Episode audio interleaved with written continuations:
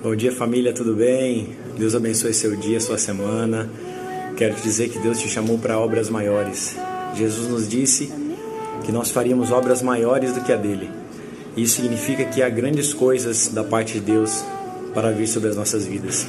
Por isso, em nome de Jesus, se mova por fé, volte a sonhar, volte a crer naquilo que Deus já prometeu sobre a tua vida, traga à memória aquilo que te dá esperança e comece a planejar um futuro melhor para o seu filho, para sua casa, para sua família, é, para sua descendência e que eu tenho certeza que obras maiores virão. Creia na palavra de Deus, Deus se move através da nossa fé, Ele é um Deus do impossível.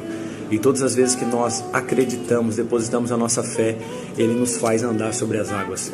Não se preocupe com o mar vermelho, não se preocupe com as muralhas de Jericó. Deus abre o mar vermelho, Deus faz com que as muralhas de Jericó se tornem ruínas e Deus faz com que nós andemos sobre as águas. Deus te abençoe e boa semana.